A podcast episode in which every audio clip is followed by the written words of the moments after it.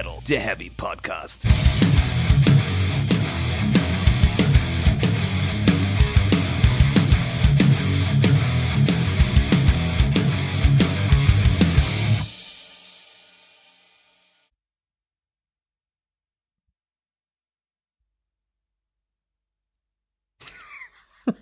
du hast verloren.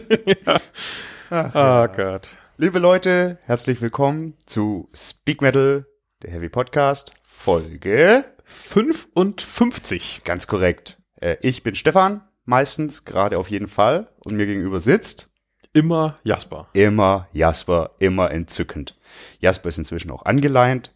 Alles, alles so, wie es sein soll. Genau so und nicht anders muss es sein. Ja. Ja, wir machen heute mal was Neues. Wir, wir äh, reden nicht über was Aktuelles, was wir oft machen, Mhm. Oder über äh, eine Band sehr detailliert, sondern wir reden über einen spezifischen Klassiker, wenn es denn einer ist. Wir gucken, ob der diesen Status verdient hat, damals und, Und heute, heute. Was ja auch auseinandergehen kann. Voll, voll. Aber da werden wir später beim Fazit zukommen. Ich trinke erstmal, um den Spannungsbogen noch ein Stück zu, erhöhen, zu, äh, zu, zu erweitern. Was denn jetzt? Was, was, was haben die beiden Verrückten vor? Was für ein verrücktes Album werden sie ausgewählt haben. Mhm. Ja, also wir gehen in das Jahr 1994, Mhm. 22. März. Wir haben es leider nicht ganz getroffen. Nö, aber passt zeitlich ganz ja, gut. ist schon So, ziemlich so, genau. ne? Und äh, damit ist das jetzt das 25 äh, Jubiläum. Jährige Jubiläum. Ja, danke. Von Dem siebten Album von einer amerikanischen Band. namens Pantera. Und das Album heißt Far Beyond Driven. Man hätte es noch weitermachen können mit irgendwie, die irgendwie Thrash Metal spielen. Tun sie das denn? Jetzt hätte man, ach, egal. kann man. Ja, egal. Das ist das Album, um das es heute geht. Das ist die Band, um die es heute geht. Äh, kennt man die Band, die texanische Thrash, Fragezeichen, Band, Fragezeichen Band zu, zu Pantera. Würde ich erst später ein bisschen kommen. Ja, ich denke, äh, die Band an sich, das kann man schon stehen. Also es kennt eigentlich jeder, behaupte ich mal. Ja. Ich glaube, die waren in den USA trotzdem noch tausendmal populärer, als sie es hier je waren. Auf jeden Fall. Also irgendwie ist es dann doch eher so eine Metal-Band, die, die hier wirklich Metal-Fans kennen, wohingegen die ganz großen, großen Bands auch jeder andere Mensch normalerweise zumindest mal gehört hat. Behaupte ich jetzt rotzfrech. Gehe ich mit, also auf dem Level von den ganz großen Bands. Ähm, wenn jeder weiß irgendwie, dass es eine Band namens Slayer gibt zum Beispiel, gehe ich mal ganz stark von aus. Hat die Shirts Der sich irgendwann gesehen. mal mit Metal äh, oder mit Musik beschäftigt hat, wird das mitbekommen haben. Ähm, Pantera ist da tatsächlich eher so ein Metal-Ding, da aber sehr groß gewesen. Zumindest zeitweise. Ja.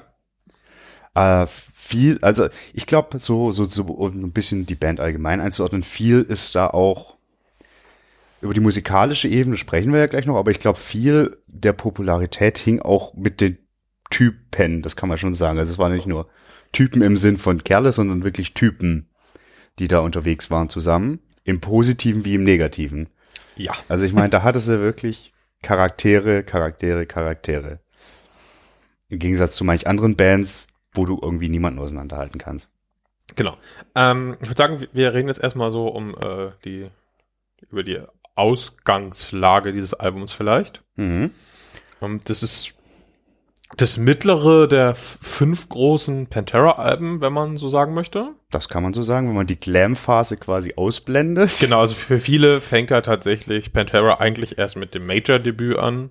Und die Alben davor, wo die so glam-mäßig unterwegs waren, wird von vielen, auch von der Pantera Homepage, Ja, die, ausgeklammert gab's nicht. Nein. nee, äh, da- das so im Allgemeinen und ähm, ja, also zu Far Beyond Driven äh, kann man einfach mal direkt sagen, als Nachfolger von einer Platte wie Vulgar Display of Power hatte die ja, also da musste schon was kommen. So kurz zu äh, Vulgar Display of Power ist ein Meilen, also wirklich ein anerkannter Meilenstein Mhm. in, im, im Metal-Bereich. Ist auch in vieler Hinsicht so ein, so ein Benchmark gewesen, so was, was Härte anging tatsächlich. Also nicht Härte im Sinn von stumpfen Draufgeholze, sondern mit, mit Groove verbunden und so weiter und so fort. Und vor allen Dingen, äh, ich finde, es ist so ein, das war schon so ein geiles Mission Statement, so Vulgar Display of Power. Der Titel ist ja allein Ja, schon, Wahnsinn. wie das Cover auch, muss man sagen. Also da passt ja wirklich alles zusammen. Ein Schlag mitten in die Fresse rein, auf einem Major-Label. War damals schon, natürlich waren auch Bands wie Slayer und so weiter schon komplett aktiv, keine Frage. Aber war für damals schon eine krasse Ansage. Die Cowboys from Hell würde ich da tatsächlich ähnlich bewerten. Auch das ist, auch da fängt schon mit dem Albumtitel an, weil Ja. die Bands sind die Cowboys from Hell. Rednecks from, from, from, äh, the Ninth Genau, die Circle halt zeigen wollten, Texas ist halt nicht nur irgendwie der Blues Rock und so, sondern kann auch richtig auf die Fresse geben. Mhm. Das war da auch schon total drin. Ähm, das sind so die riesigen Fußstapfen, in denen äh, diese dritte thrashige Album treten musste. Ja, und auch hier wieder finde ich äh, Mission Statement zumindest mal auf dem Papier, ob sie es auch umgesetzt haben, es kommt später mehr, aber Far Beyond Driven, da war ja schon die Ansage so, wir treiben es einfach noch weiter. Wir, wir, wir stagnieren jetzt nicht, sondern wir gehen jetzt richtig, richtig ran. Ähm, war auch in so einer Situation irgendwie zur, zur allgemeinen Musikszene damals, so Kurt Cobain hatte sich kurz, also nicht kurz zuvor, aber in dem Jahr das Leben genommen. Kurz Grunge- nach dem Release des Albums. kurz nach. Stimmt, stimmt, das war im April, so rum. Ähm, Grunge war trotzdem noch so auf der Höhe des Dings, so Metal an sich war ein bisschen orientierungslos. Ja, nicht nur orientierungslos, sondern hatte auch tatsächlich Probleme. Also auch die Bands, die gesagt haben, äh, sie, sie fangen jetzt nicht an, irgendwie rum zu experimentieren, äh, sondern ziehen weiter ihr Ding durch, sind einfach nicht mehr wirklich angekommen. Ne? Und auch wirkliche Größen, wo man sagt, so, das ist so ein, so ein Metal-Benchmark, wenn man irgendwie sagt, so, wenn es Maiden gut geht, geht's dem Metal gut, kann man zum Beispiel sagen. Schönes Und- Ding. Und die haben quasi vor, vor leeren Hallen gespielt, damals mit Blaze Bailey, Ja. den sie da als Sänger hatten für X-Factor und wie hieß die zweite Platte mit ihm? War das Virtual XI? Ja, ja, genau. Ja. Das hat ja überhaupt nicht funktioniert und da haben viele Bands haben da verrückte irgendwie Sachen versucht, äh, sind irgendwie weicher geworden, haben versucht sich anzupassen, Mhm. haben versucht ihr Black Album zu schreiben oder so, um aus diesem Metal auch rauszukommen. Ja, Ja, aber es gab in diesem Umfeld auch äh, durchaus noch richtige Metal-Granaten, muss man einfach sagen. Ne? Also 1994 speziell kam zum Beispiel äh, von Slayer, von Overkill, von Annihilator kamen jeweils gute Alben, teilweise sogar sehr gute Alben. Also da gab es durchaus auch Qualität und auch explizit in diesem Thrash-Metal-Umfeld, wenn man Pantera denn da einsortieren möchte. ja, im Groben, ja, gesagt. Ja, ähm, Thema äh, Black Album ist auch äh, eigentlich ganz interessant. So in ein paar Interviews, die ich jetzt quasi mit der Band über die Platte gelesen hatte, ging es halt auch darum, die waren ja auch finanziell enorm, erfolgreich mit den Vorgängerplatten schon und hätten theoretisch jetzt auch genau den Schritt gehen können und zu sagen, so sie, ich nenne es jetzt mal nicht weichen auf, sondern öffnen sich in Mhm. irgendeiner Form, haben sie aber mit Ansage nicht gemacht, sondern eben programmatisch nochmal drüber weiter hinweg. Und Genau, ähm, da kurz eingehakt. Also das ist wohl tatsächlich so, dass das Label wohl tatsächlich auch genau das von der Band wollte, dass sie so ein Black Album Ding das schreiben. wollten da alle Labels von allen Metal-Bands, die Genau, also von Slayer gibt's auch so äh, aus dem gleichen Jahr halt eine Story, dass sie halt mit dem Management des Labels zusammensaßen und das Label wollte unbedingt, dass die noch äh, auf das Fertigalbum noch einen, einen weiteren Song draufschreiben, der ein totaler Hit sein sollte. und die Band hat gesagt, ja, ja, wenn ihr bei den elf Songs, den wir jetzt geschrieben haben, keinen Hit findet, ja, dann fickt euch halt. Ja. Äh, das ist das, was wir abliefern und äh, dann gehen wir zu einem anderen Label, mehr oder weniger. Vor allen Dingen auch, äh, ist mal so kurz davon ja, wie, wie definiert man einen Metal-Hit? Naja, ich denke mal, da ging es um die Radiotauglichkeit. Da, da wird's um Airplay gegangen Genau. sein, ja, aber wie, wie sollte das bei Slayer aussehen? Naja, bei Metallica hätte das äh, zu manchen Phasen auch keiner gedacht wahrscheinlich. Ja, aber die hatten ja immer schon zumindest in Parts so die Ansätze, wo man sagen konnte, okay, das geht in Richtung melodischem bisschen. Ja, also bei Slayer müsste man schon sehr viel Arbeit leisten. Ähm, Nichtsdestotrotz war das wohl tatsächlich der Wunsch, der da äh, an beide Bands herangetreten äh, wurde.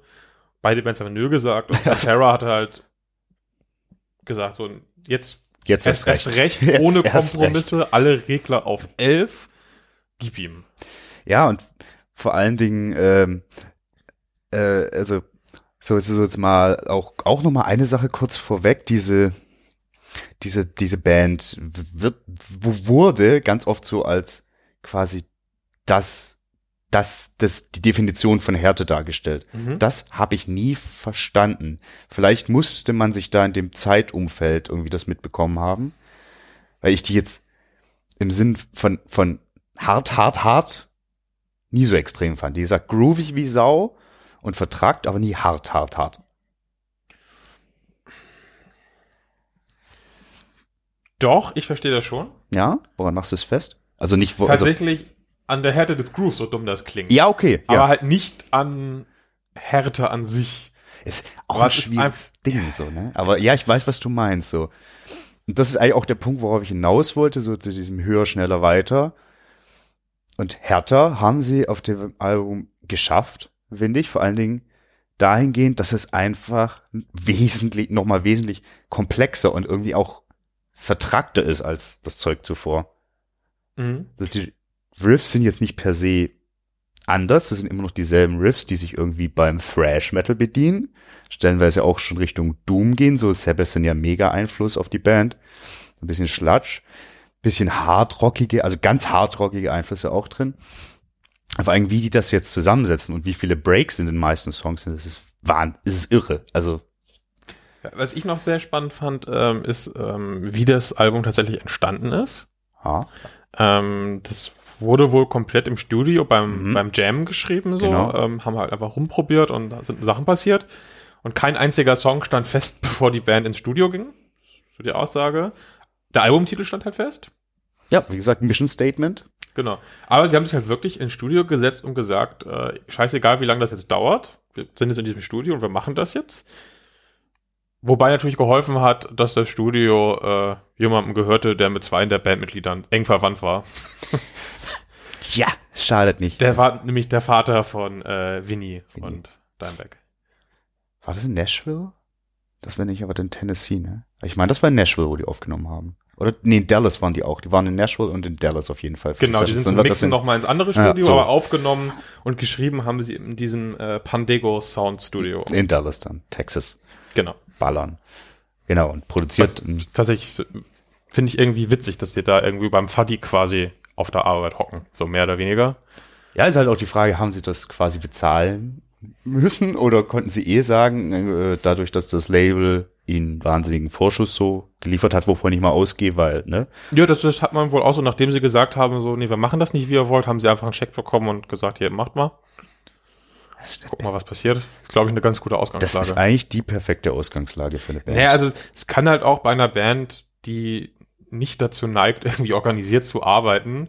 Und die waren ja auch wohl sehr kiffig unterwegs und so. Das Logisch. kann halt auch hart in die Hose gehen und plötzlich sind nur noch 2,50 Mark über und du hast noch gar nichts erreicht, weil du die ganze Zeit nur Feten gefeiert hast. Das kann auch passieren. Ne? Das kann passieren, ja, aber ähm, grundsätzlich äh, war der Wille, zu Musik zu machen, ja schon, das, das war ja da. So, das äh, ist ja nicht, dass die eben so, so hatte ich nie den Eindruck, bei dem, was ich jetzt so, so gelesen und mir angeschaut habe, nie den Eindruck, dass die so hart rumlottern waren, sondern auch wirklich Dinge loswerden wollten und rauslassen mussten und so weiter. ja. Und die hatten ja auch wieder ihren Produzenten Terry Date dabei. Genau. ähm, der zu dem Zeitpunkt wohl sehr gefragt war tatsächlich. Mit denen haben sie auch schon die beiden Alben davor gemacht. Mhm, das das heißt, das war auch schon ein eingespieltes Team und der hat die wohl auch gut zur Arbeit getrieben. Ja, mit Sicherheit wusste er auch schon, was bei den Vögeln da los ist und hat die rangebracht.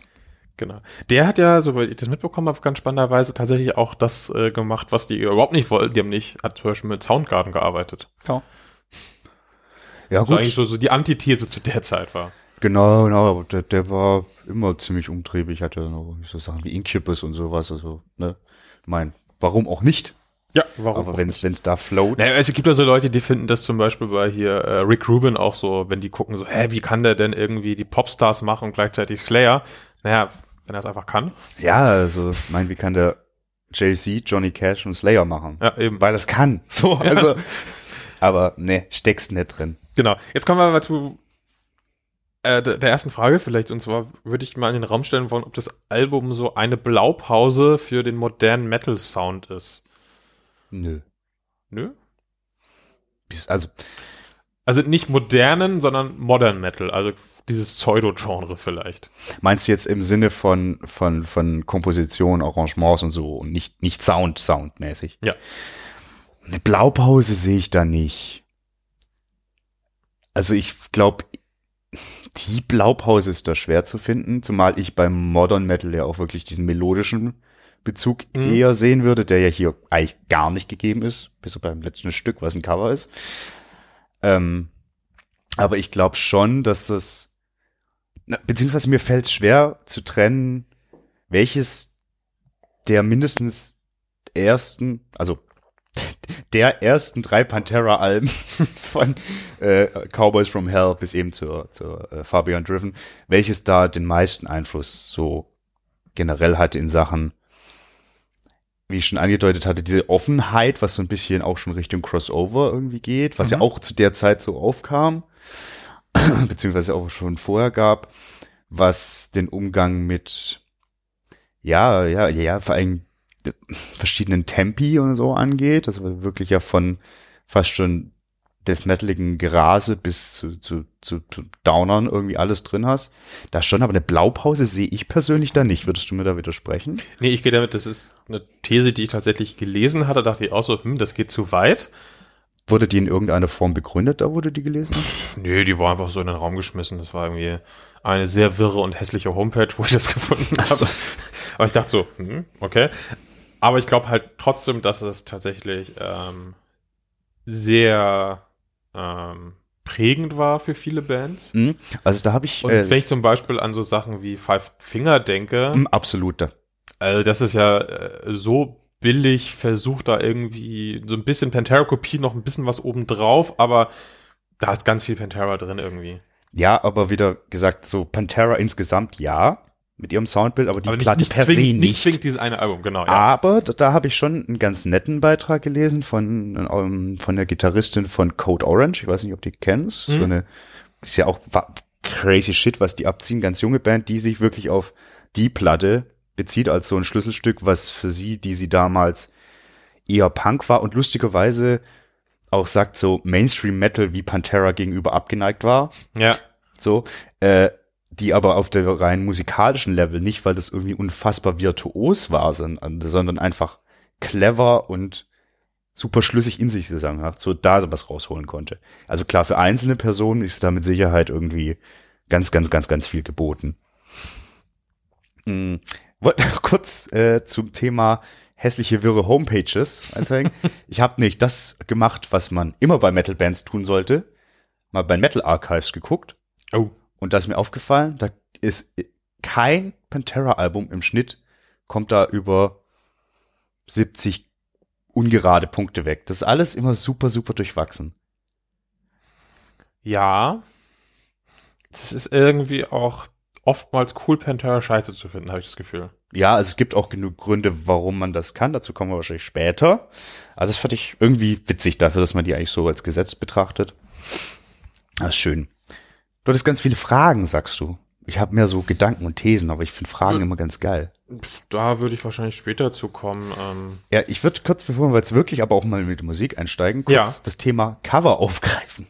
ja, das finde ich tatsächlich sehr gut. Also äh, die Platte hat ja zwölf Songs, eine Trackzeit, Laufzeit von 56 Minuten, 26 Sekunden ähm, und enthält dabei tatsächlich ein Cover. Ja. Das auf dem ersten Blick sehr ungewöhnlich erscheint von einer englischen Band, Die ich schon erwähnte, die mit Thrash Metal überhaupt nichts am Hut hat.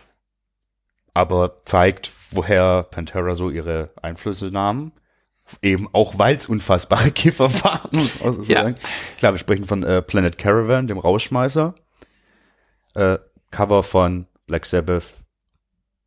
Auf der Paranoid ist Genau, der auf der Paranoid war da drauf, genau. Und fällt hier halt natürlich auch raus, so vom musikalischen, weil der ja so eine Wunder, so eine ab, so eine komplett zurückgenommene Kifferballade ist, so ein bisschen surreal. Vor allen Dingen auch als, als Rauschmeißer halt. Du bekommst halt elf Songs lang Backenfutter Mhm.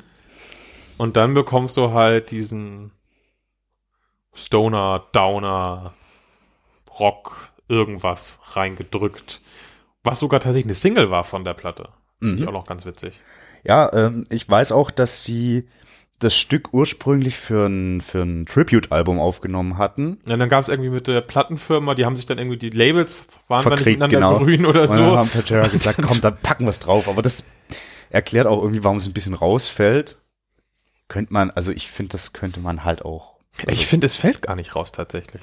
Ich finde tatsächlich, das ist tatsächlich so ein, so ein, so ein Friedensangebot am Ende der der Platte. Ich finde, das hat die Platte aber nicht nötig. Also, Ja, würde ich später auch gerne nochmal drauf. okay, ja, gerne. Ja. Wollen wir kurz noch über Cover, bevor wir musikalisch, weil Cover. Ach, das, ach so. Ja. Ach, du redest, möchtest über das Artwork Ich reden. möchte ich dachte über den Cover-Song. Ja, wir können auch über das Artwork-Cover reden. Ja. Also, die. Korrekt. Aber jetzt mal erstmal grundlegend. Wie findest du denn das Cover, das Originalcover? Ich finde beide Versionen nicht geil. Näher. Aber jetzt mal, jetzt mal so.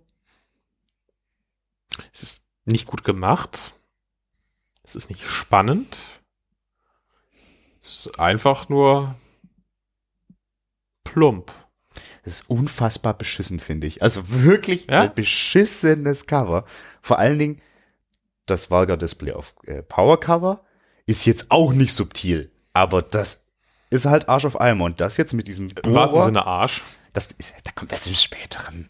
Aber der Bohrer, der sich in, in einen Schädel bohrt, was ja auch wieder auf der musikalischen Seite so Ja. nachvollziehbar, aber es ist einfach hässlich. Die Farben sind hässlich und nicht im, im, im geilen Sinne hässlich. Ja, das soll so ein. Pseudo-Röntgen-Look sein vielleicht. Nee, aber das ist mehr halt- so, so, so ein Ja, doch, dieses verschleiertes Blau-Weiß, das Ding. ist doch so ein bisschen wie wenn du so ein Röntgen-Ding vor so eine Leuchtquelle hältst. So ein bisschen so ist das. Ja, es ist auf jeden Fall so ein sehr verzerrtes Dingsy und dann halt dieser Bohrer. Ja, also kur kurz noch äh, persönliche Anekdote. Pantera waren ja äh, so in meinem Umkreis neben den Children of Bodom eine, da ich die Band, mit der jeder rumgerannt ist. Und als ich mich mal schlau machen wollte über die, bin ich äh, in die lokale Bücherei gegangen und habe mir eine CD ausgeliehen und es gab nur diese eine und ich hatte echt gar keinen Bock, die mitzunehmen, weil dieses Cover so scheiße war. Ich dachte, wie, wie kann Musik sein, die schon so billig aussieht? Ja, Habe ich getäuscht, aber es hätte noch schlimmer kommen können. Oder besser, man weiß es nicht.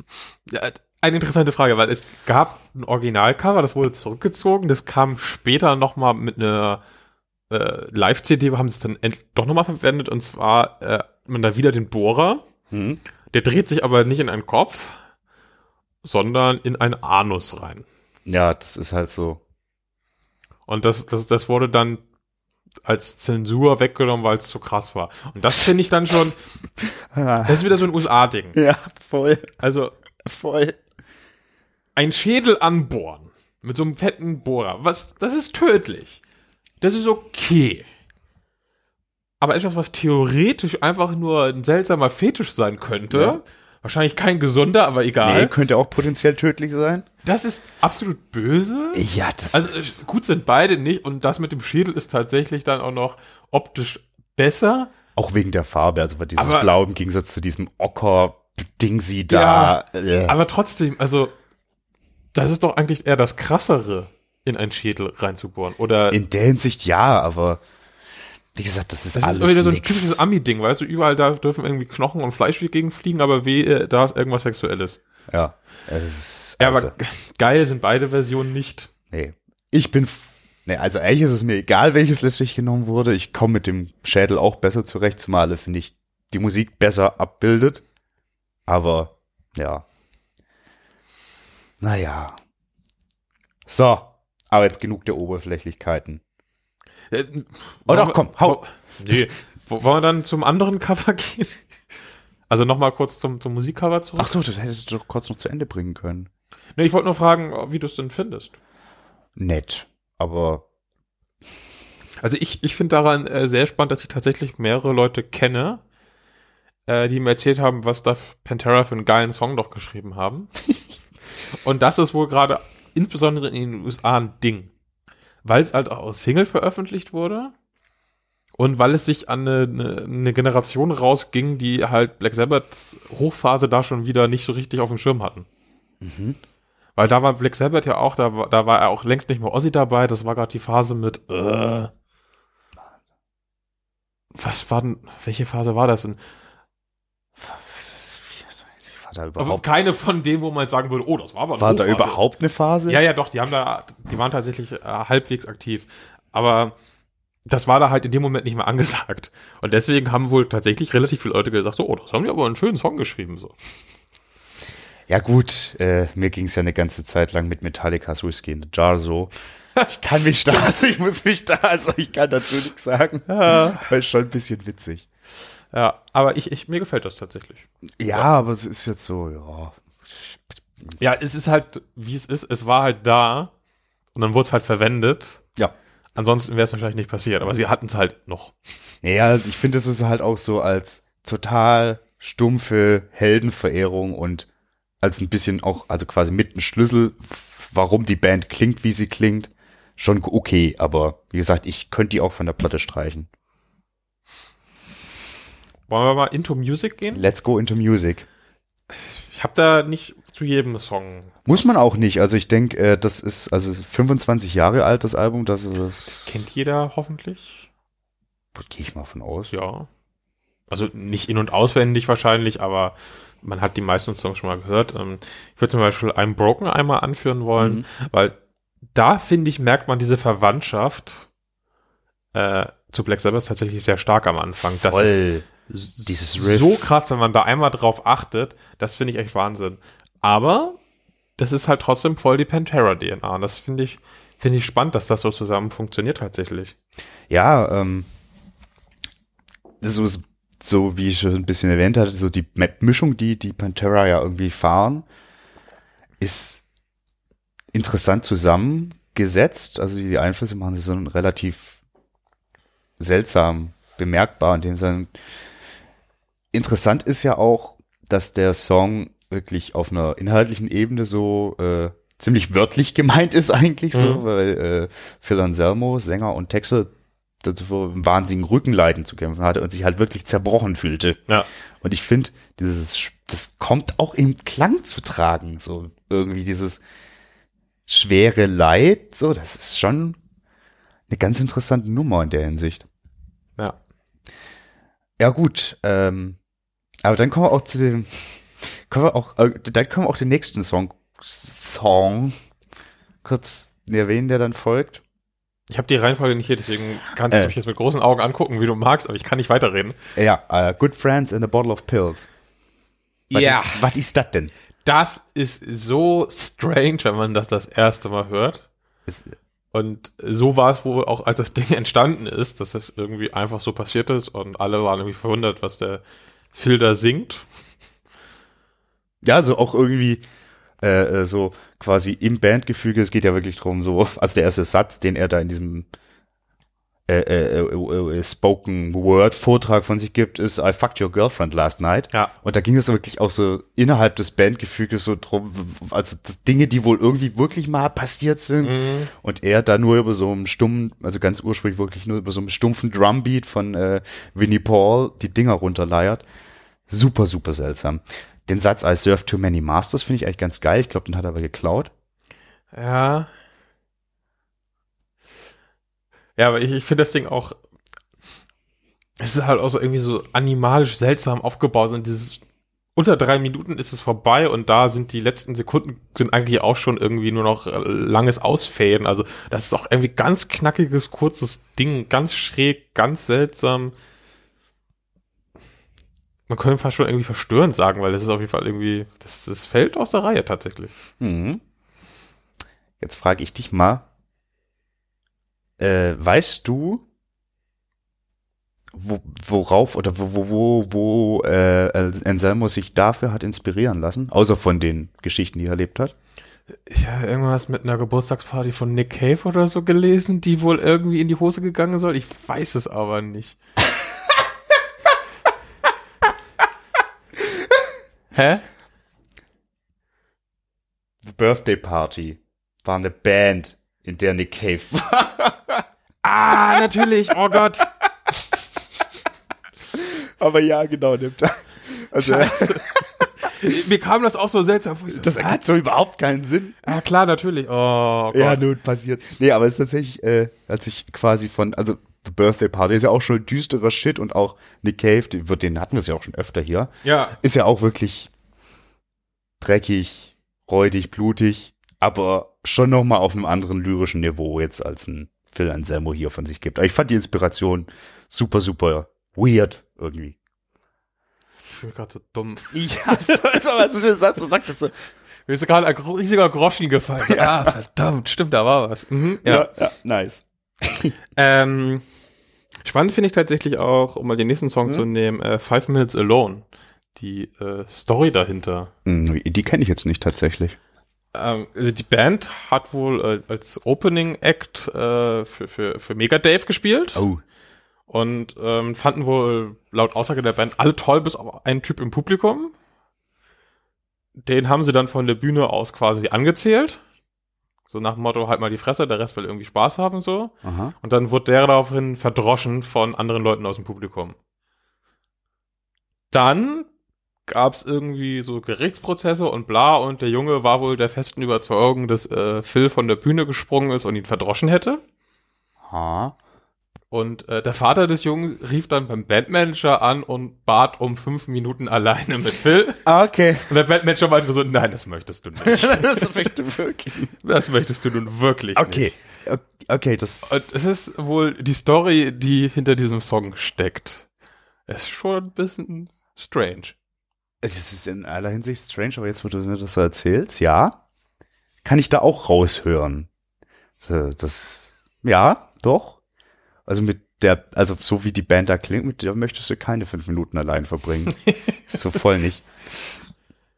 Ich geht äh, für Be Becoming, finde ich.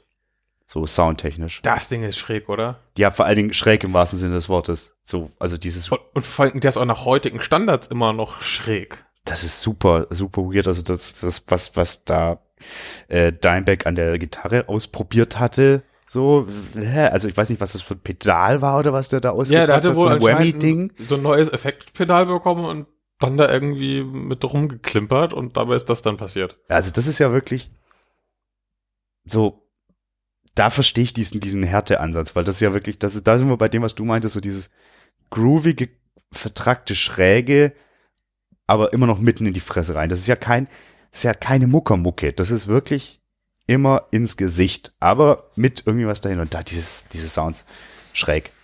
Und wie überall, das kann man ja aber sagen, aber ich finde, das ist äh, müßig. Winnie Paul als Schlagzeuger, Wahnsinn. Also ich bin ja wirklich kein Mensch, der groß Ahnung von Schlagzeug hat, aber ich höre, wenn jemand da richtig, richtig am Start ist so. Ja, Gibt's ja auch so Gags, dass sie sagen so, äh, wozu ein Drumcomputer, wenn du Winnie Paul nehmen kannst und solche Geschichten, weil er wirklich so stabil und präzise und brutal und krass unterwegs war einfach. Ja, ich finde, das ist allgemein äh, eine der Stärken der Platten, dass das unfassbar geile Zusammenspiel Mhm. einfach von allen Elementen. Voll, also auch, äh, also wie gesagt, Gitarre, Schlagzeug, so klar. Rex Brown am Brass, ja. Der fiel immer so ein bisschen unter irgendwie. Ich glaube, der war auch einer der auch ruhigsten so. Genau, das ist der wenigsten extreme Charakter. So in der, der Wahrnehmung zumindest. Total, also der, der ist ja so relativ immer, immer untergegangen. Klar, und dann äh, Phil Anselmo, der als äh, äh, Sänger so eigentlich alle Register so gefahren hat. Das ist schon auch krass, so irgendwie auch irgendwie bei, bei, bei, bei äh, Slaughtered oder so, wo er wirklich, wirklich in Growls und so weiter übergeht. Also krass, also zumindest auf Platte. Ich habe dann so, das war dann irgendwann eine Zeit lang nicht mehr so möglich für ihn, aber was sie da auf Platte gebannt haben, schon krass im Zusammenspiel. Ja, und wohl tatsächlich auch äh, relativ viel mit äh, dem ersten Take, weil er einfach auch keinen Bock mehr hatte, sich dann irgendwie erzählen zu lassen, da musst du höher oder so. Und das passt irgendwie auch ins Bild. Natürlich, ich, absolut, total. absolut. Schwier schwierige Gestalt so. Mhm. Hast du noch was zu einzelnen Songs? Weil ich finde, das waren jetzt schon eigentlich so die, die spannendsten Dinger tatsächlich. Ja, Throws of Rejection finde ich noch ganz, ganz spannend, aber vor allen Dingen, weil das so, für mich ist das tatsächlich der Song, der die Platte am besten zusammenfasst, weil da irgendwie auch alles wieder drin Mhm. ist. Vor allen Dingen dann am Ende dieses leiernde Riff, was auch so, glaube ich, eine Minute oder anderthalb sogar geht, was auch wie ähnlich wie der Fade-Out bei Good Friends so das Ganze nochmal zieht und sie aber nicht im Sinne von wie bei Avantasia, so nochmal dran, sondern das gehört so, das muss so Ja, sein, ja, ja. damit sich das so richtig einschleift, wie der Bohrer, der da so in dein Gehirn rein bohrt. So. Nee, aber sonst Einzeldinger, mein, sollte man sich schon mal angehört haben. Einmal, mindestens. Einmal mindestens, genau. Äh, hast du dir auch nochmal das, das Remaster angehört oder hast du jetzt vielleicht sogar nur das Remaster gehört? Ich habe nur das Remaster gehört. Äh, nein, stimmt gar nicht. Ich habe mir auch noch mal die ursprüngliche Version gehört und das da fiel mir schon auf, wie auch damals, als ich mir diese CD aus der Bibliothek mitgenommen hatte. Ich fand den ursprünglichen Klang nicht gut. Ich weiß aber, also das war mir vielleicht für damals einfach zu steril ist das falsche Wort, aber zu ich, mir fehlt da ein Wort, aber mir hat, mir hat das so irgendwie, hat mich das nicht gekriegt. Okay. Beim Remaster finde ich, da passt das jetzt super. Da klingt das auch ganz ekliges Wort, aber zeitlos. Hm. Ja, also ich würde sagen, auch das Remaster hat es auf jeden Fall nochmal ein Stück besser gemacht. Ähm, ich fand es vorher aber schon von der Produktion her und so fand ich es gut. Nee, also irgendwie, aber das geht mir auch bei der Vulgar Display of Power so, die Produktion von Date, ich, die ergibt komplett Sinn und ist mit Sicherheit wahnsinnig gut, aber für meinen Geschmack ist es nix. Das ist ganz seltsam da. Äh, ich gebe dir recht, es ist wirklich auf jeden Fall jetzt zeitloser. Ja, und es klingt doof, das zu sagen, aber Mhm. es ist tatsächlich so. Ja. Ähm, spannend finde ich bei dem Remaster auch noch das angehängte äh, Live-Album. Das habe ich mir jetzt gar nicht gegeben, aber auch einfach prinzipiell bei Live-Alben. ja, sorry. Aber erzähl. Äh, wahnsinnig viel dazu Das nicht war- zu sagen. Das ist, die haben tatsächlich ein Live-Album, das es eh schon gab, an die Remaster rangehängt. Das ist die Fabian äh, Bootleg, hieß die. Auf, aus, vom, von Don, aus Donington, oder? Donington, genau, ja, genau. Okay. Wo sie Aus demselben Jahr, also aus 94. aus 94 genau und es ist halt das Album plus äh, Walk und hast du nicht This gesehen. Love und so wahrscheinlich. Ne? Ja, ja, die, genau. die Hits halt, gell? Die Hits. Die Metal-Hits, Genau. die die Band geschrieben hat. Ergänzt das ganz gut. Es ist halt irgendwie ein bisschen billig, was zu nehmen, was man eh schon veröffentlicht hat und da nochmal ranzuhängen. Ja gut, also ich sag mal, wenn das mit einem Remaster und so gekoppelt ist, dann kannst du ja wirklich sagen, okay, da hast du einen Mehrwert, weil Ja, so gut, aber als, als Fan, ne? ja, ja, klar. Aber, Aber, vielleicht irgendeine Aufnahme zu nehmen, die man noch nicht veröffentlicht hatte. wäre spannender gewesen. Aber so war es natürlich für beide Platten. Das war ja 2014 kam das raus. Für beide Platten, sowohl für die Live-Aufnahme als auch die Studioaufnahme, waren es halt jeweils 20 Jahre. Das ist halt schon nett, Das ist ne? legitim, finde ich. Ja, So. also hat das Rad jetzt nicht neu erfunden und so. Ähm, aber grundsätzlich finde ich das Remaster sinnvoll und dann ist da noch live dabei. Schadet nicht, tut keinem weh. Wow. Der eine oder andere wird es nicht gehabt haben, obwohl er Fan war. Fertig. So, kannst du sagen. Ja, wie finden wir denn das Album in der Gesamtbetrachtung? Also ich finde das halt echt spannend, dass sie quasi den umgekehrten Weg gehen, den man von vielen anderen Bands kennt, die ja wirklich immer irgendwie softer werden, weil sie, keine Ahnung, sie sind nicht mehr wütend oder sie haben genügend Geld oder wollen noch mehr Leute erreichen oder whatever oder irgendwas in der Mitte, Ja. sondern die haben tatsächlich das Ziel, heavier zu werden. Kann man drüber streiten, ob es gelungen ist. Aber ich finde das tatsächlich sehr spannend, dass sie das überhaupt versuchen schon mal. Ja. Und äh, Und haben sie es geschafft, ist jetzt meine Frage. ich, ich überlege gerade. Ja, ja, also ich finde, ja. So, ich finde, das sich selbst ges- gesteckte Ziel hatten sie erreicht. Ähm, für mich persönlich ist es jetzt keine Platte, die ich mir öfter gebe. Das hat aber auch noch andere Gründe. Ähm, aber so, es ist, ist die Frage, ist das jetzt ein Meilenstein der Band oder so? Ist schwierig zu beantworten, aber deine Frage möchte ich mit einem Ja beantworten. Mhm. So. Gibt es nicht, ich glaube, deine ursprüngliche Frage war zu einer Gesamtwertung. Ja. Ah, schön. Ja, Ja, also ich, ich finde es gefühlt nicht heavier als die Vorgänger, kann es aber auch, das ist halt, woran will man es wirklich festmachen? Ja, das ist halt so ein dummer Begriff auch. Ja, eben, also wie gesagt, vorher schon eingangs gesagt, so bei mir ist es mehr die, die, die Vertracktheit und die Kompromisslosigkeit, kann man das vielleicht da? Es ist schwer, das in Worte zu fassen, was auch für die Faszination spricht, so. Mhm.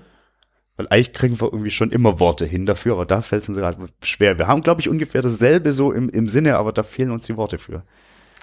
Ja, aber ich glaube, da muss man wirklich den, den Vergleich zu den anderen Sachen auspacken und das, ich finde es halt irgendwie, diese Kompromisslosigkeit führt auch da irgendwie dazu, dass es nicht so geschliffen rund ist, wie es die anderen Alben vielleicht waren, wo es mehr darum ging, tatsächlich auch irgendwie äh, so klassische Songstrukturen irgendwie zu bedienen oder so. Das, das fällt hier gefühlt irgendwie stärker weg. Ja, das haben sie später dann wieder mehr aufgenommen, das stimmt. Genau. Und deswegen wirkt es vielleicht auch tatsächlich fieser, weil es halt Mhm. ungewohnter ist einfach.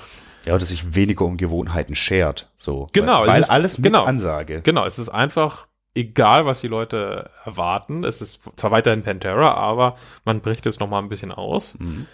Das finde ich total spannend. Ich finde aber die, die, die eigenen Vorgänger tatsächlich besser.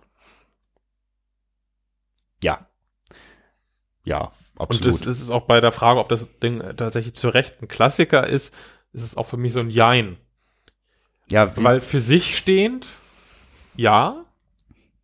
Im Vergleich mit den Vorgängern finde ich, die gewinnen das Ding einfach und äh, eine Band braucht nicht fünf Klassiker-Alben, äh, wenn sie nur fünf richtige Alben hat. das ist halt auch irgendwie. das stimmt. Weißt du, was wir noch gar nicht erwähnt haben zu dem Album, was gar nicht mal so irrelevant ist, Theo, eigentlich? Die sind mit dem Ding auf eins gechartet. Das muss man auch noch dazu sagen. Die- Jasper guckt mich jetzt böse an. Warum? Ja, Warum? Also, ich meine nur, ne? Da Ja, waren ja. die immensen Erwartungen waren schon da. genau. Und ich glaube, die wurden damals dann aber gar nicht so richtig geliefert, weil damals hast du dir natürlich noch direkt die Platte als Fan gekauft. Und glaube ich, hast nur nicht, 100 nicht alle Fans haben 100% das bekommen, was sie erwartet hatten. das kann gut sein, ja. Ja. Aber warum hast du mich jetzt so ange... Weil ich eigentlich als letzte Frage äh, fragen wollte, ob sich dieses ganze Kompromisslose eigentlich ausgezahlt hat. Und da wäre die Antwort gewesen, ja, das war deren fucking einzige Nummer 1 Platte in den Vereinigten Staaten. Das wäre das perfekte Ende gewesen. Ja, aber da können wir leider noch nicht aufhören. Nee, deswegen wollte ich es auch am Ende machen. Ja. Als allerletzte. Tut mir leid. Jetzt wisst ihr's. Ja. Manche Leute steigen auch... hat auch Platin bekommen Ja, in den USA. Grammy-Nominierungen hatten sie dafür auch, aber Grammy-Nominierungen hatten die auch für andere Songs. Ist ja auch. Und in Deutschland Platz 7, um das mal. Ich habe das nämlich alles hier. Das habe ich auch rausgefunden, aber ich dachte so, fucking Platz 7 hat schon damals niemand. Doch, ich glaube, damals Doch. hat's noch jemanden interessiert. Doch, doch. So- Sorry. Und um mal den Status der Band dann vielleicht einzuordnen, im gleichen Jahr ist Slayer halt in den USA in Anführungszeichen nur auf den Platz 8 gegangen. ja, das ist schon, das ist schon, Schon ein krasser Aussage. Vergleich, absolut. Ja. Ja. Weil, also glaube ich, ja, woher das gehört haben mag? Ich glaube, so ein bisschen die Mischung aus diesem doch mehrere Geschmäcker abstecken dünn, dann so einem gewissen, das wird wie so, so, so, so, so, so schon so eine gewissen Zielgruppe, eine sehr großen, Mhm. zu der wir, glaube ich, auch nachher noch kommen müssen. Ähm, und halt, wie gesagt, die Erwartungen, die halt so ein, glaube ich, auch damals schon als Meilenstein, ein anerkannter Meilenstein eben mit sich bringt. So. In der Zeit, in der man noch nicht jeden Furz, was so im Studio passiert oder wie auch immer, mitverfolgen konnte. Jetzt sind wir im Abgebogen. Ich wollte noch mal sagen, äh, eigentlich zur Bewertung der Platte an sich, was für mich noch für einen Klassiker spricht, ist, dass das Ding halt immer noch total frisch wirkt. Mhm, zeitlos. Ja, ja, nicht, Ja. Nur, nicht nur zeitlos, weil es frisch tatsächlich. Es sind Mhm. immer noch Sachen drauf, wo ich mich irgendwie bei jungen Bands freuen würde, wenn die mal äh, so ausgefallen agieren würden zum Beispiel. Mhm. Aber wie auch hier wieder, wie kriegst du auch auf den beiden Alben zuvor, so, Ja, hm, ich jetzt nicht, ich ruf, ne? ja, es spricht halt vielleicht aber auch mehr für die Band an sich Total. als gegen die Platte. Das hast du sehr, sehr schön gesagt. Absolut. Unterschreibe ich zu 100 Prozent. Ja. Ja, also für mich ist das so, ein- so, ein- so ein halber Klassiker. Wenn der Rest der, der, der Band nicht wäre, die anderen Platten, wenn das quasi ein Ausrutscher gewesen wäre, dann wäre das der Klassiker der Band. Aber so ist es halt. Klassiker. Ich glaube, wenn, wenn wir gesagt hätten, wir machen eine Pantera-Platte, dann hätten wir auch eher die Vulgar Display genommen. Ich die Cowboys. Okay, okay. Es geht nicht, es geht einfach nicht. So, äh, zu sagen irgendwie, was, was, also das es ist interessant, die Band. Ja. Du wolltest jetzt noch über die Zielgruppe reden, oder? Nee, äh, ich würde gerne noch ein bisschen über das, was danach kam nach der Platte. Mhm. Nicht allumfänglich, das äh, ist nicht hier der, der Raum, aber ähm, die, die Mission Statements gingen ja schon weiter, ne? Great Southern Trendkill, die nächste Mhm. Platte. Auch da der Titel wieder Ansage, irgendwie, ne? Und da macht sich schon so ein bisschen, ja, ne, musikalisch ist es immer noch auf einem sehr hohen Niveau. Wieder mit mehr klassischen Arrangements und sowas. Aber ja, ne, also ich wird eher dann hinter den ersten dreien laufen, glaube ich. Ja.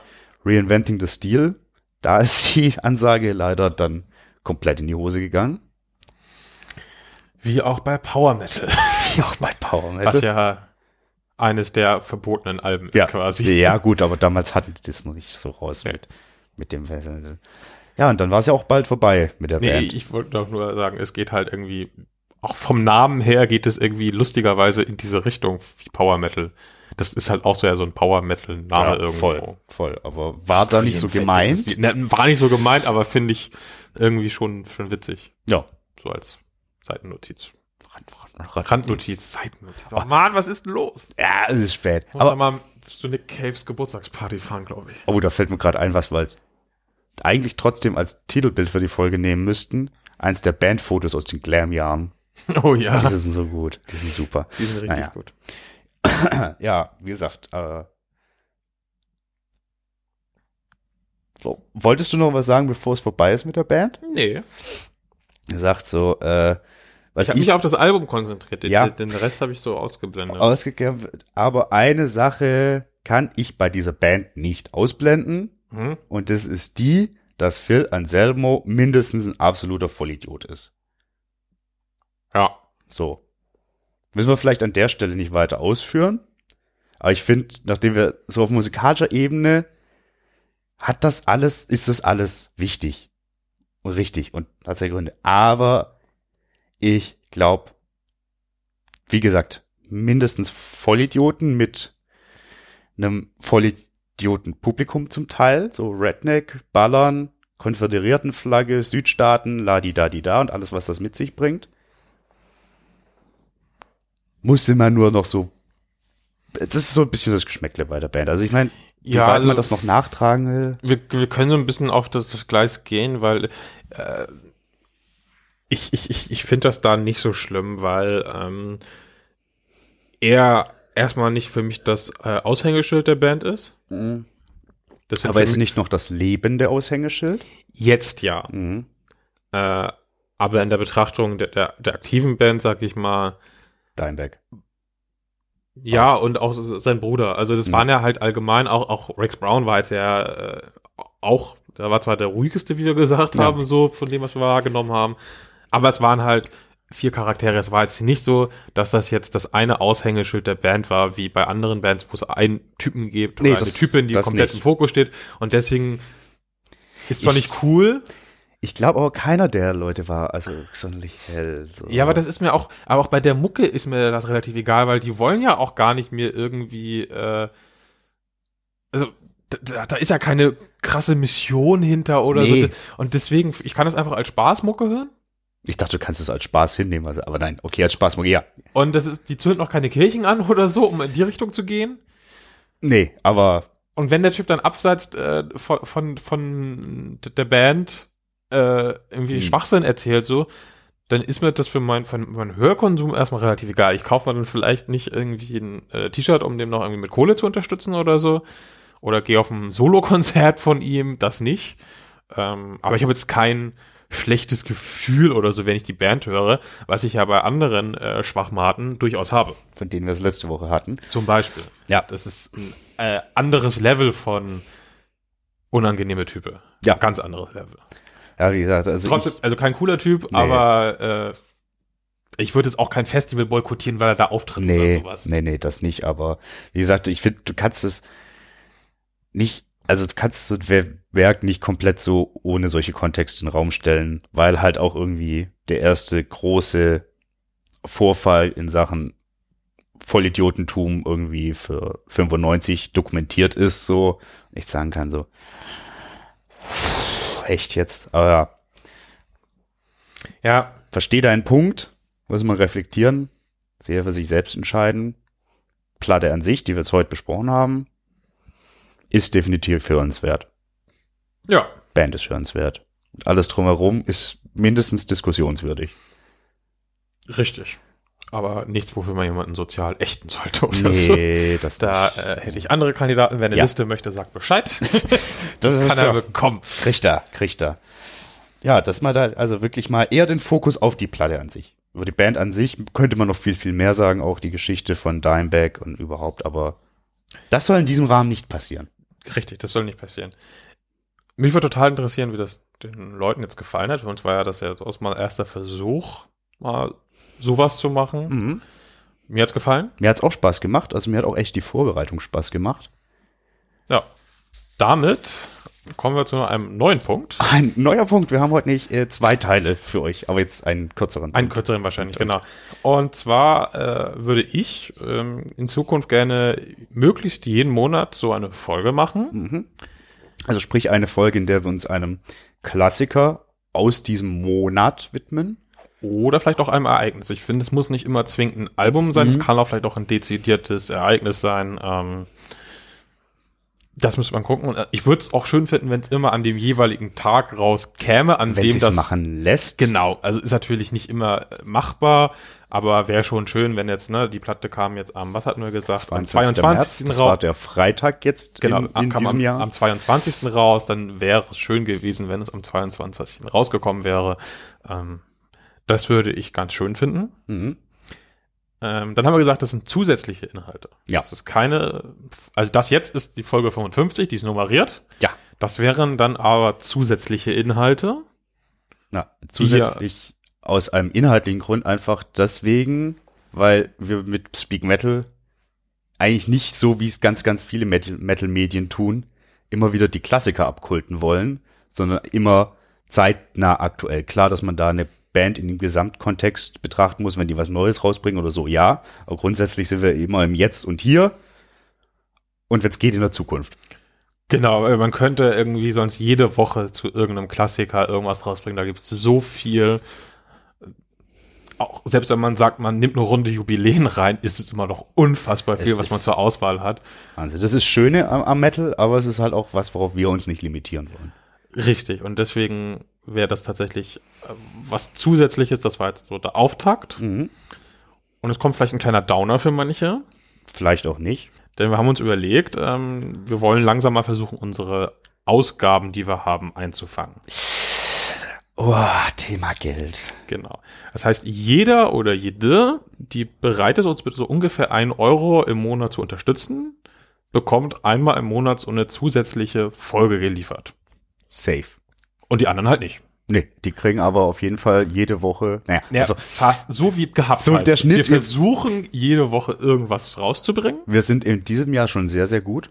Ja, das stimmt. Ich glaube, wir haben jede Woche ein, eine ja von der Pause am. Jahresende abgesehen, aber Dieses Jahr, ja, ja. Schatz, Das- dieses das- Jahr. Ja, das Speak Metal Jahr. Ja. Genau.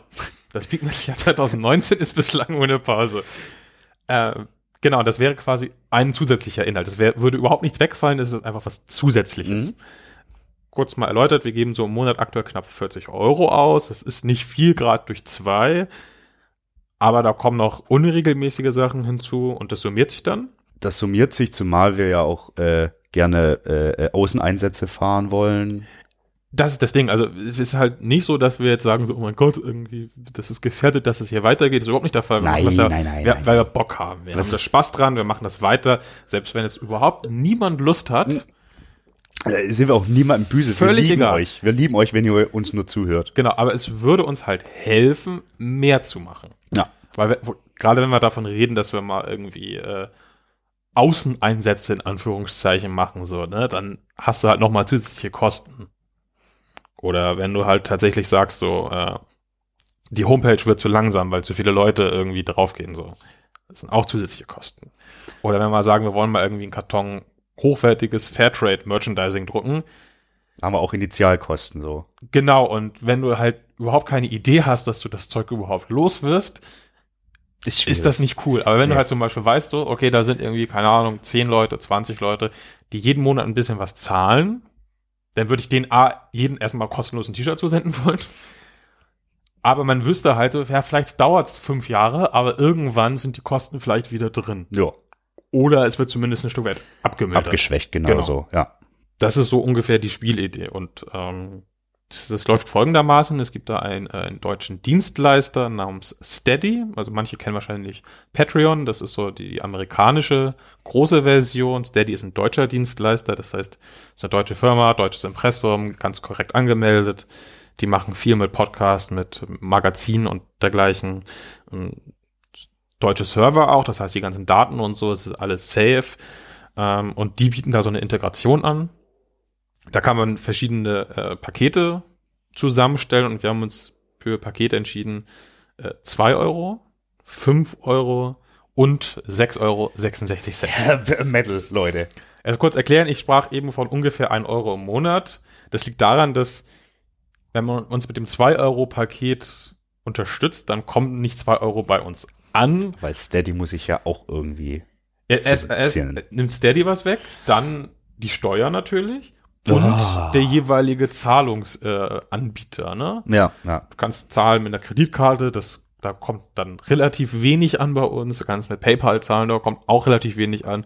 Oder auch per Lastschrift, da kommt noch am meisten an, aber es kommt halt niemals die komplette Summe an. Äh, ist ja auch fair. Ja, also äh, sehe ich kein Problem drin, aber man, man sollte das halt irgendwie auf dem Schirm haben.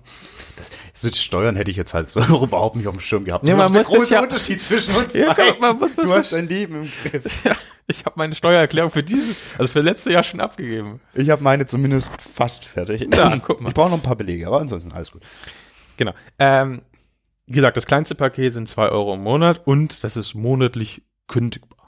Es gibt also keinerlei Risiko. Das gilt für alle Pakete. Das gilt für alle Pakete. Ja, ja, genau. Jede, man kann jederzeit sagen, nee, kein Bock mehr, breche ich ab, Sack. vorbei. So. Ist also eine Ist total, fein. total simple da Sache und halt auch echt sicher. Also ich äh, unterstütze selbst Projekte über Steady, äh, auch einen Podcast zum Beispiel. Mhm. mit 5 Euro im Monat. Und deswegen weiß ich einfach irgendwie, das ist auch für den Anwender tatsächlich eine coole Sache. No. Genau, äh, wir kommen halt auch nicht an eure Zahlungsdaten oder so. Das ist alles echt. Also, äh, ja, da, Willen. da gibt es seltsame Sachen, ne? ja, absolut, aber das, das, darauf sowas, das wollen wir nicht. Also, nee, nee, nee. Also, ja, also das erste Ziel wäre halt irgendwann mal zu sagen, dass wir irgendwie die laufenden Kosten, die jeden Monat drin sind, irgendwie gedeckelt bekommen. Das wäre cool. Aber wie gesagt, selbst wenn nicht, ist Alles fein. Speak Metal wird euch weiterhin erhalten bleiben. Genau. Das funktioniert einfach, indem ihr auf die Homepage geht. Da gibt's dann irgendwie einen Menüpunkt Unterstützen oder so wird der heißen. Und da ist nochmal alles aufgeschrieben und dann klickt man da einfach an, was man machen möchte. Und alles ganz easy und einfach und sicher.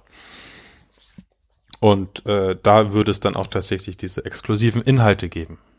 Die gibt's dann sowohl auf der Steady-Homepage, wenn man eingeloggt ist, als auch auf der Speak Metal-Homepage. Mit einem, in einem gesonderten Bereich quasi. Genau, der halt auch nur für eingeloggte User zu sehen ist. Und damit würden wir oder fangen wir nächsten Monat dann, also jetzt ist ja quasi schon Monatsende. Ja. Das, und ich habe auch schon ein paar Alben rausgesucht, über die man reden könnte. Ich auch. Wir machen jeweils Münzwerfen oder so, ich weiß nicht. Oder Stäbchen ziehen. Vielleicht ist einfach eins am relevantesten. Ja, aber das muss ja nicht immer das Spannendste sein. Nee. Aber auf jeden Fall, wir haben da schon Sachen äh, ausgeguckt. Und das könnte dann, je nachdem, ob das Album früh im Monat war oder spät im Monat, könnte das jetzt auch sehr schnell passieren. Hm, Aber wir haben da Bock drauf. voll. Und das war's, oder? Ich glaube. Gerne, wenn ihr dazu äh, äh, Fragen, Anmerkungen, Kritik habt. Jederzeit, wie immer bei allem. Ja, also zu, zu, beiden, so, sowohl zu der, äh, zu der Steady-Nummer, dieser Unterstützungsnummer, als auch zu dieser Formatidee, weil wir haben jetzt ja keine Ahnung, wie das ankommt. Da freuen wir uns immer auf Rückmeldungen. Geht wieder ab. Ja, auch Kritik gerne. Unbedingt. Wir würden uns auch über den oder die erste äh, Supporterin, Supporter in Frage.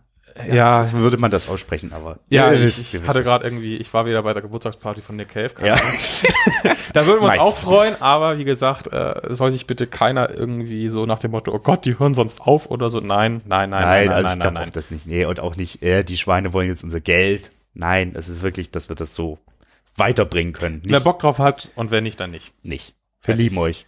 Punkt. Genau, und damit sagen wir Tschüss für diese Woche und ich bin jetzt echt verwirrt und möchte auf eine Geburtstagsparty. Ab zu Nick Caves Geburtstagsparty. Wir Geil. berichten nächste Woche Ey, ich möchte, wollen wir dann Birthday Party auf die Playlist packen, zusammen Gerne. mit zwei Pantera-Songs? gerne.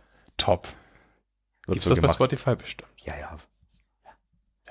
Okay, dann haben wir es jetzt wirklich. Ein konfuses Ende. Egal. Tschüss. So sind wir. Tschüss.